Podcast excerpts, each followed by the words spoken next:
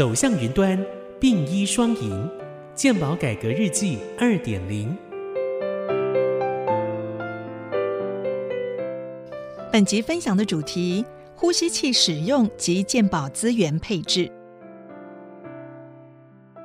各位听众，大家好，我是健保署署长李博章医师。首长，台湾因为全民健保的开办，让大家可以避免面临因病而穷、有病不敢医的困境。但如果要让健保永续不断，提供最适切的保障，健保资源分配的问题就显得格外重要。对于健保在呼吸器上的庞大支出，还有病患长期仰赖呼吸器的这种社会现象，首长您有什么看法呢？目前就是我们很现实，然后就说。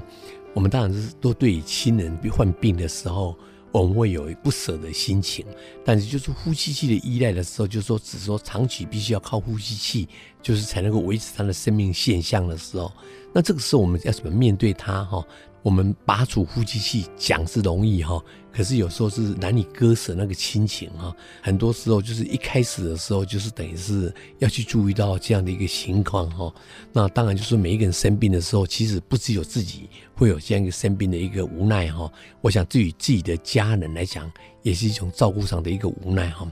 健保署目前来讲，我们对呼吸器的一个照顾的时候，我们也知道说很多家人市场是很无奈，所以我们也都有在做这样一个急护。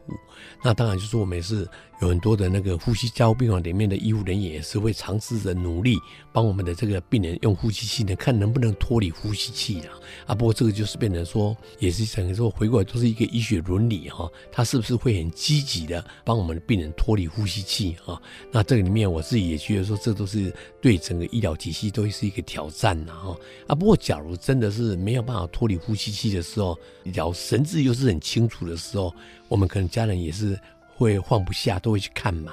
假如说是真的是神志哈，就是完全都不清楚，可是心脏还会跳的时候，那个时候就变成说真的是两难哈。这个就是变成不是说所谓的安乐死的问题哈，变成说既知今日何必当初了哈。啊，这个做这个决定的时候，有时候就变成说到就就很难哈。不过我想这个都是每一个人必须承受自己的价值的判断哈。那走做了一个结果那样。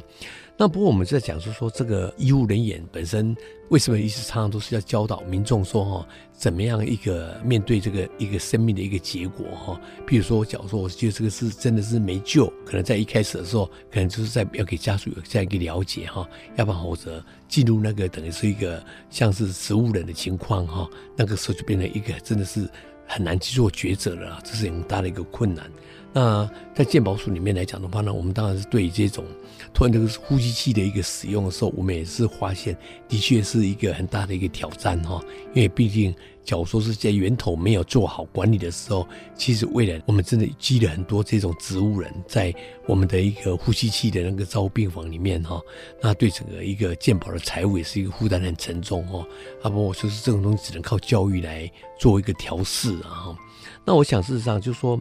这种无效医疗哈，也是一直大家都在检讨嘛。可是问题是，对别人来讲是无效医疗，对自己来讲的话，可能会觉得说一种亲情哈，让我们自己很难去割舍然后。这是就是为什么会有那么多这样的一个病人。那，当然有一些情况是比较少见的，就是说自己的亲人在那个加护病房里面哈，或者在呼吸照护病房里面，那你就是因为一直摆在那边，那兄弟姐妹之间的意见不一样的时候。那就很难了，就变成说，就是到底谁要去做这种事情？而且说实在的，你做决定的人，那假如说家庭很和睦相处是还好，共同做决定；啊，假如没有的话，变成就是会有这样一个困难。所以有时候在对一个病人。病危的时候，在做急救的时候，一定要去做一个通盘的考虑啊。所以，变说，我们常常都是有时候会在推动所谓叫 DNR 哈，就是说你自己对，假如万一有一天你自己是真的没有没有救的时候，你希望医生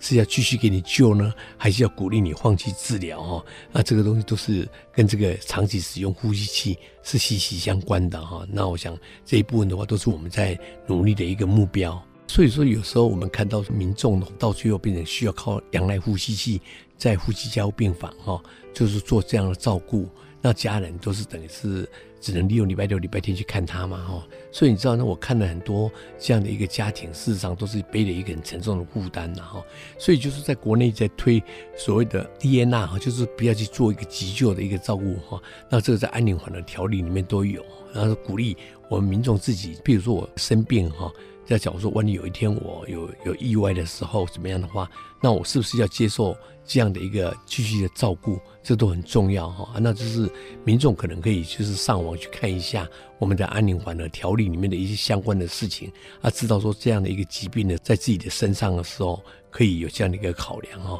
所以就说，我们目前在台湾，我们是没有安乐死啊。好，没有安乐死，所以我们譬如说，你找一个人有一个状况到急诊室去的时候，需要急救，放了管子进去的时候，那当然就可以维持你一个生命的迹象哈，至少有所谓的 A、B、C，这个这个心跳啦、呼吸什么都能够有，对不对？可是问题是，到最后谁要拔这个管子的时候？就变得不是那么容易了哈，所以就是这个整个一个照顾里面是全部要去整体去考量的。那我们是希望说，我们国人活着的时候呢，快快乐乐的时候，要离开的时候也是很有尊严的哈，离开这个世界那样。所以我们在我们的健保卡上面有有一个注记，放弃急救了哈。所以说医师也会知道，这个就是你因为预立选择安宁缓和医疗意愿书了哈，就是这个部分。那这样的话就变成说。我们自己在遇到了一些状况的时候，可以放弃急救哈。那这样的医师对尊重病人的意愿的话呢，可以采取一些所谓的安宁的缓和的一个照顾哈。变成说，哎，我可以在给你治疗的时候呢，我不必用那种所谓的积极性的治疗哈，而是给你一些等于是等于保守性的治疗啊，让你这样很慢慢的离开这个世界哈。哇，这是我们自己也是觉得说，针对你的疾病哈的一个不同的状况，你可以这样去考量的。